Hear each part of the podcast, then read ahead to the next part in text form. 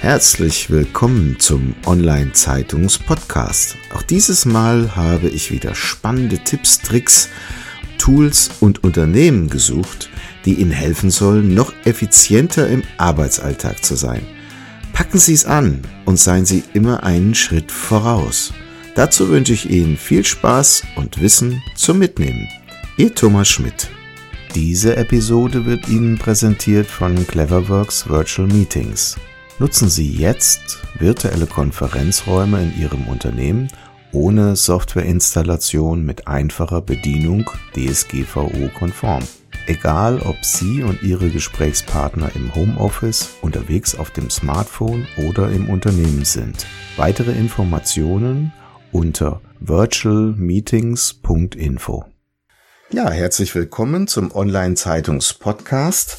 Heute freue ich mich sehr auf Dr. Friedrich und Dr. Dallosch von Advisors Corporate Finance. Wir sprechen heute über ein ganz wichtiges Thema in der aktuellen Krise und zwar über Finanzierung in der Krise. Sehr geehrte Herren, ich freue mich sehr auf das Gespräch, aber bevor ich Sie jetzt im Detail vorstelle, vielleicht können Sie das selbst tun. Vielleicht mit dem Herrn Dr. Friedrich begonnen. Ja, guten Tag, Herr Schmidt. Vielen Dank für die Einladung zu dieser Podcast-Folge. Ähm, mein Name ist Horst Friedrich. Ich bin 58 Jahre alt und wohne seit über 20 Jahren in Oberursel bei Frankfurt. Ähm, habe eine Familie mit Frau und zwei Kindern und äh, bin gebürtiger Niedersachse. Ich habe ursprünglich mal eine Ausbildung gemacht zum Sparkassenkaufmann und anschließend in äh, Deutschland und in den USA Volkswirtschaftslehre studiert und später während meiner beruflichen Tätigkeit noch nebenbei im Bereich Betriebswirtschaftslehre promoviert. Ich habe mein gesamtes berufliches Leben bei Banken und Beratungsgesellschaften verbracht.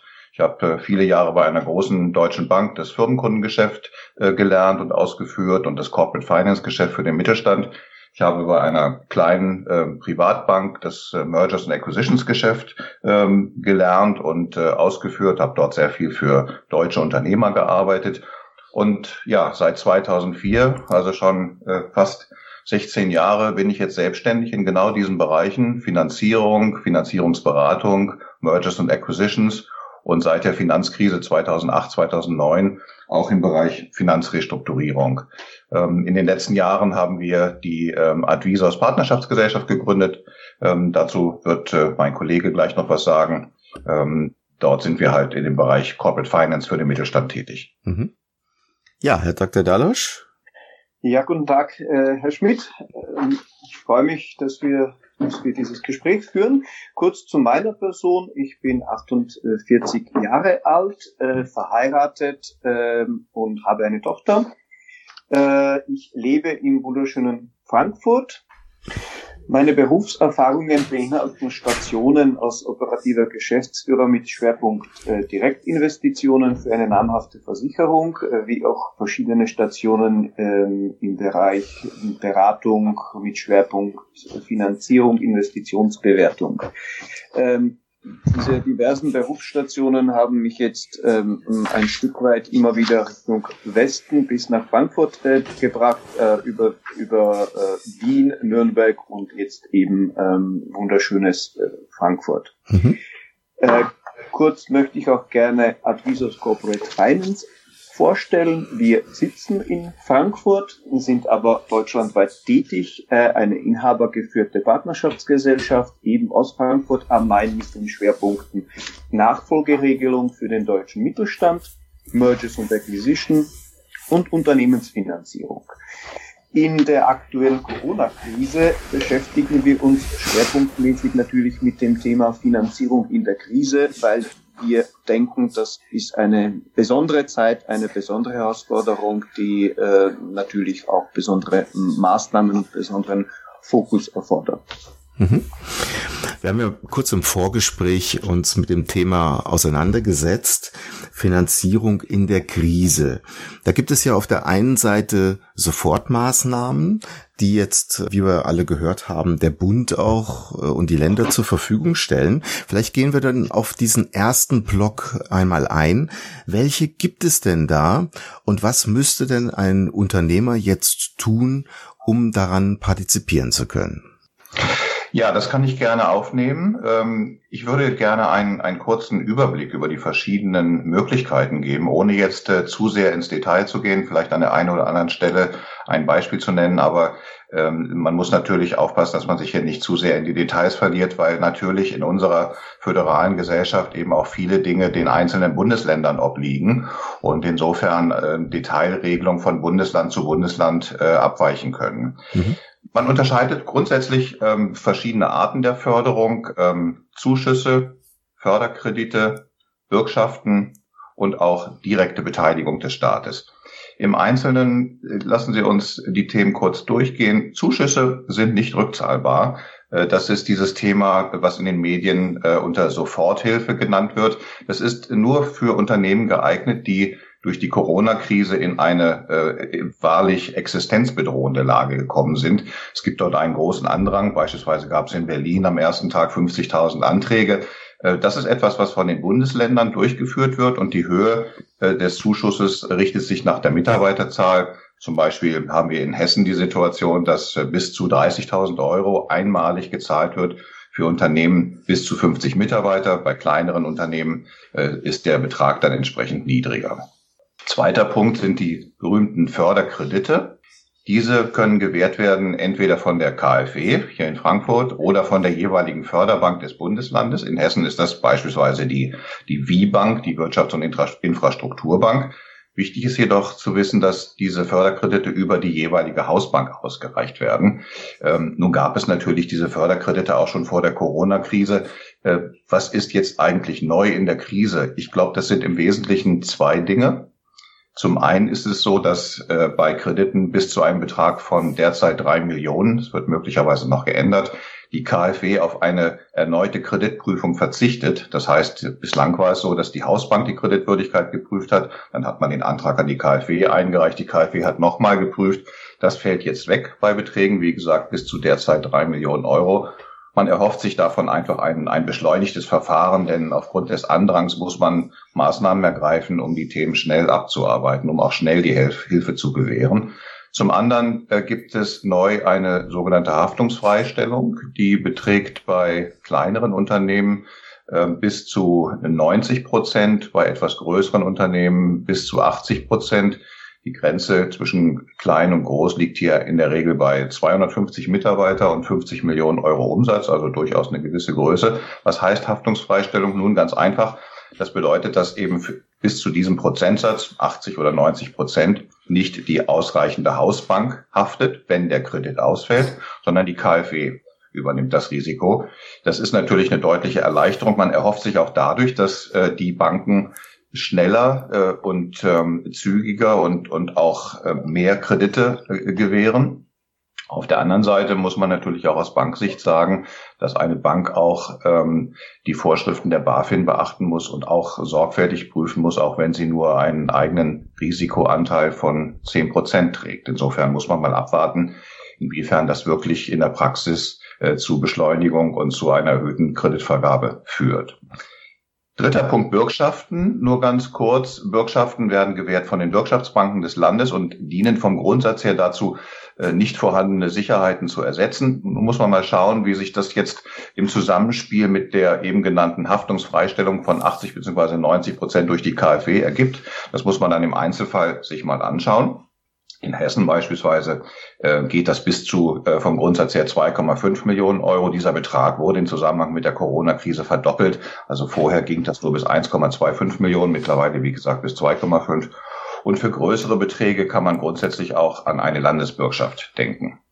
Mhm. Letzter Punkt, direkte Beteiligung. Das ist nur etwas für große Unternehmen, für systemrelevante Unternehmen. Hierfür soll ein sogenannter Stabilisierungsfonds eingerichtet werden. Das ist ein Instrument, mit dem dann der Staat sich direkt an Unternehmen beteiligt, um die zu stützen. Denken wir beispielsweise an die Finanzkrise. Das hat man damals ja bei der Commerzbank gemacht, um mal ein Beispiel zu nennen.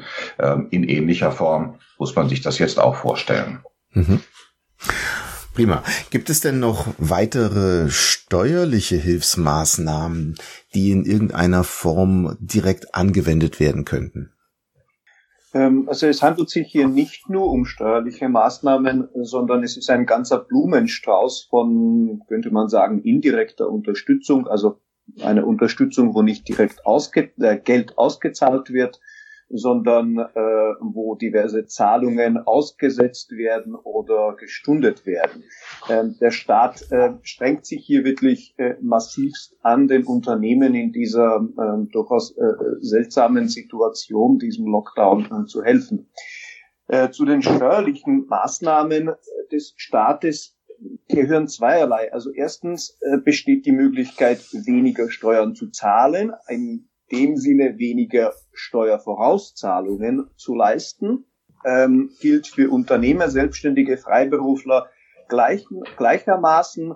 Ähm, man kann hier eine äh, Herabsetzung äh, der Einkommenssteuer oder Körperschaftssteuervorauszahlung äh, beantragen und äh, diese wird äh, so zumindest die offiziellen Informationen auch äh, durchaus unkompliziert und schnell bewilligt. Damit verbessert sich natürlich die Liquiditätssituation auch, weil es ist ein Geld, das man eben nicht ausgeben muss.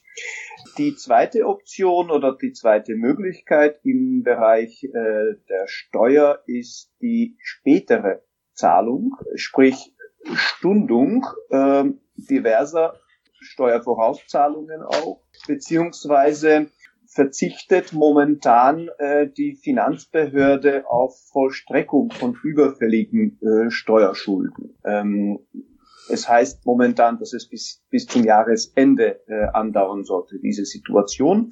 In beiden Fällen gibt es äh, keine, äh, keine Säumniszuschläge oder keine äh, Stundungszinsen. Also das sind Maßnahmen, die den Unternehmen ähm, sehr gut helfen sollten.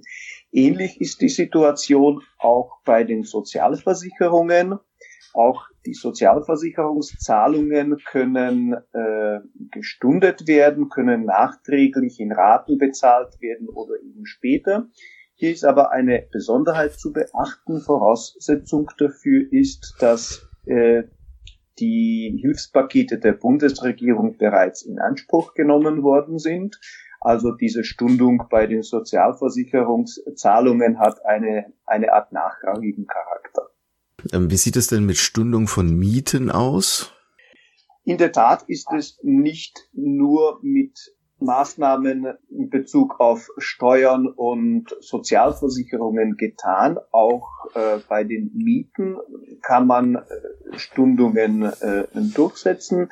Hier geht es erstmal um die Stundung der Mietzahlung für April und Juni. Eventuell ähm, kann man durch eine Verordnung äh, diese Regelung bis September 2020 äh, verlängern, aber momentan spricht man von diesen zwei Monaten.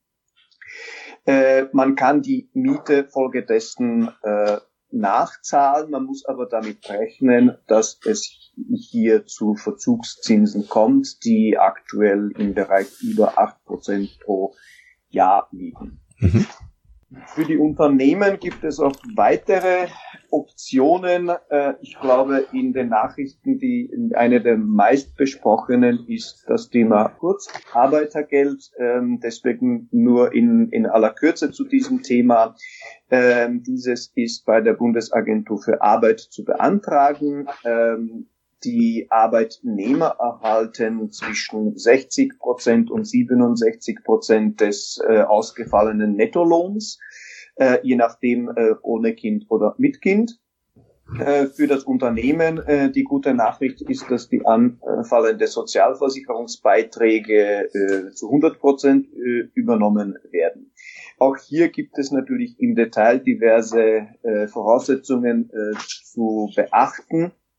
Also es geht hier um die Situation, dass ein erheblicher Arbeitsausfall mit Entgeltausfall vorliegen soll äh, und natürlich weitere betriebliche und persönliche Voraussetzung, Voraussetzungen erfüllt äh, sein müssen.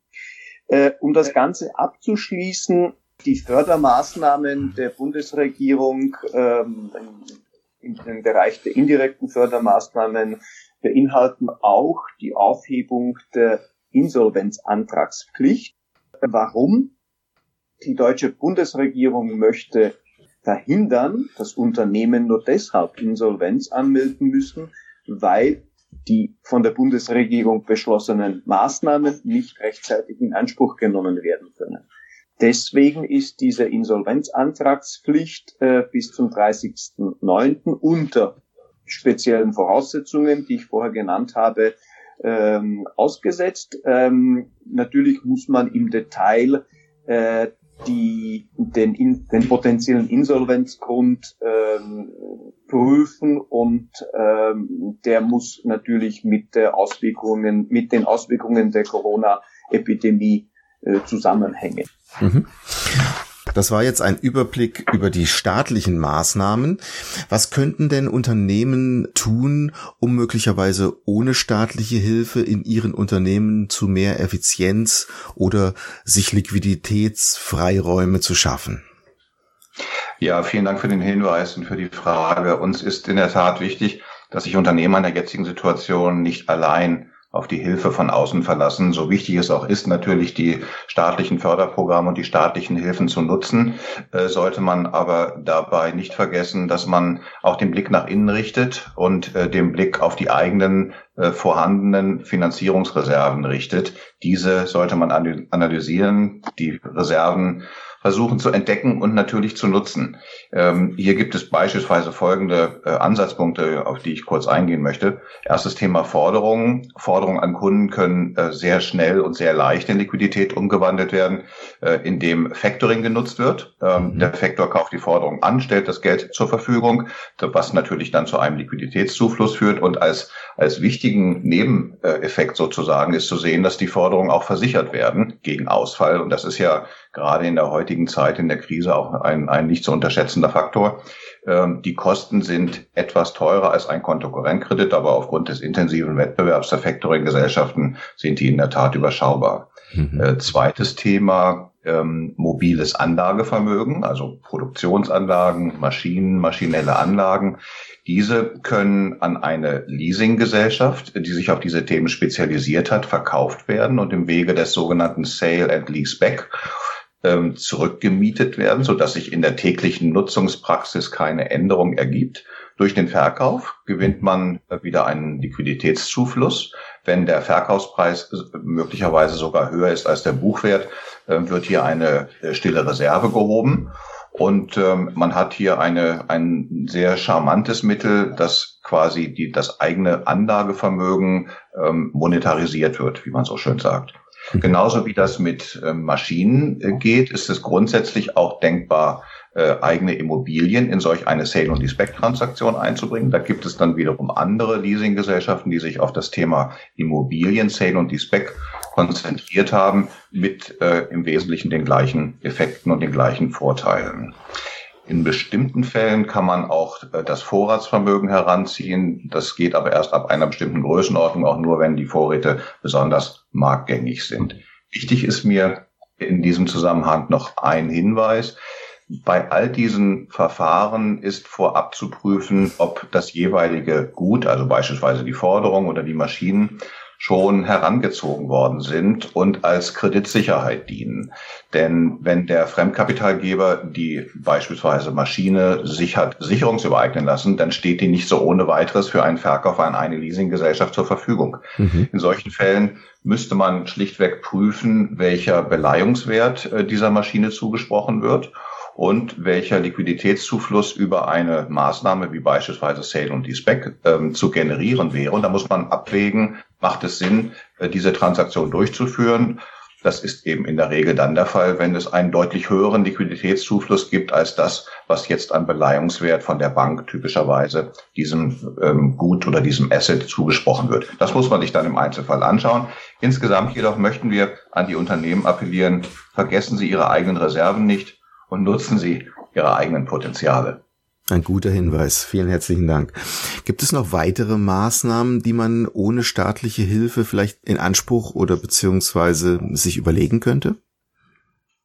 Ja, es gibt eine Reihe von privatwirtschaftlichen Kapitalgebern. Ähm, diese äh, bieten Liquidität, bieten äh, Fremdkapital, Mezzanin oder Eigenkapital Banken unabhängig an.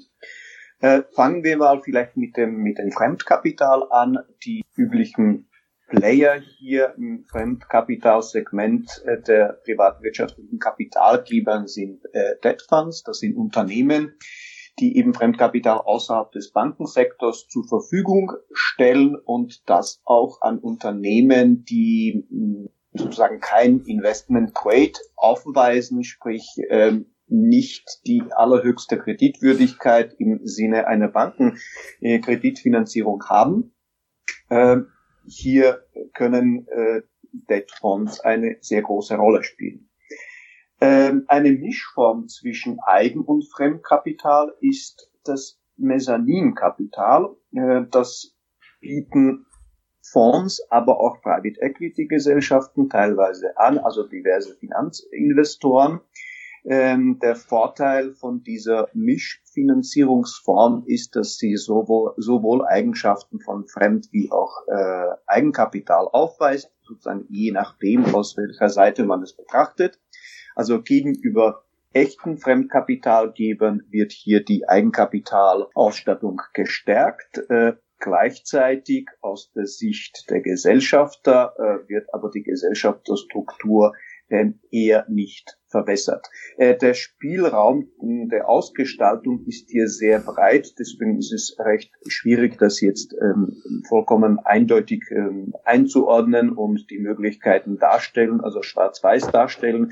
Hier kommt es drauf an, äh, was braucht ähm, der Kapitalnehmer und was äh, ist die Mezzanin-Finanzierungsgesellschaft bereit zu geben, in, mit welchen Spielregeln ist es verbunden.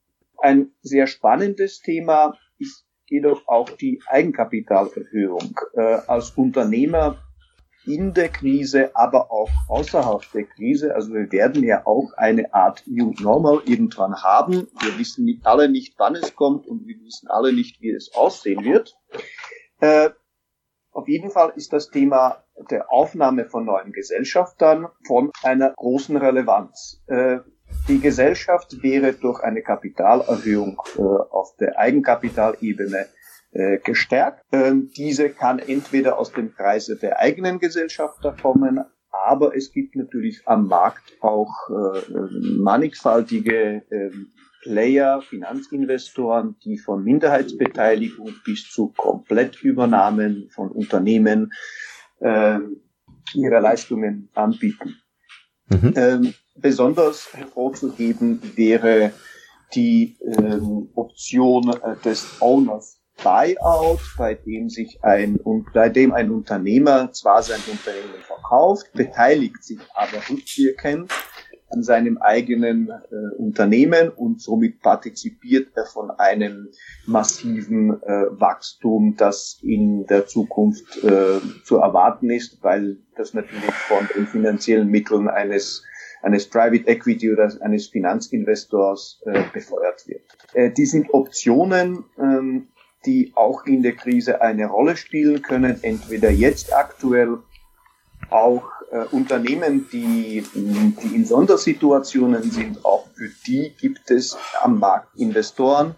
Auch hier ist äh, sozusagen nichts verloren äh, und man kann auch hier über eine Betriebsübernahme mit Finanzinvestoren verhandeln. Hm. Ein großartiger Strauß an Möglichkeiten, würde ich sagen, oder, Herr Dr. Friedrich?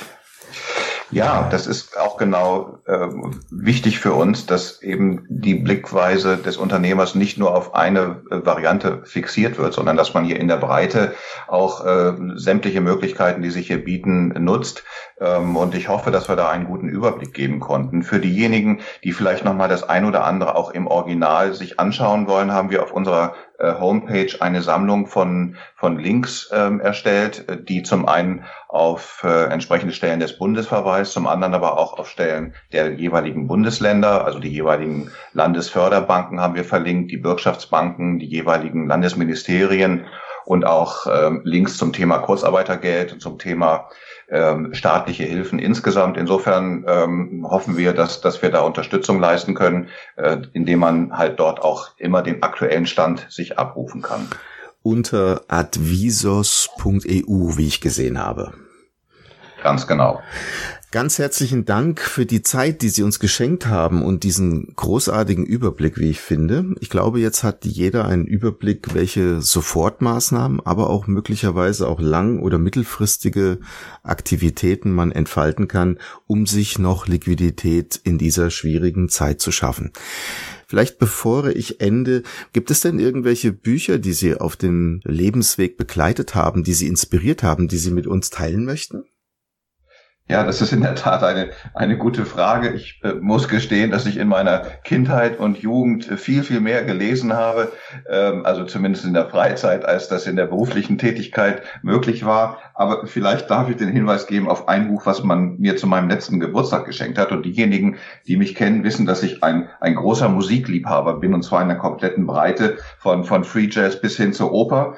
Äh, und ich habe ein Buch geschenkt bekommen von Rolf Dombrowski, 111 Gründe, Jazz zu lieben. Mhm. Also ein sehr charmant äh, und unterhaltsam geschriebenes Buch über, über Jazz und äh, warum Jazz doch eine tolle Musikrichtung ist. Da lernt man zum Beispiel, wie Jazz den deutschen Rundfunk in der Nachkriegszeit vorangetrieben hat oder warum Jazz auch hilft, Bach zu verstehen.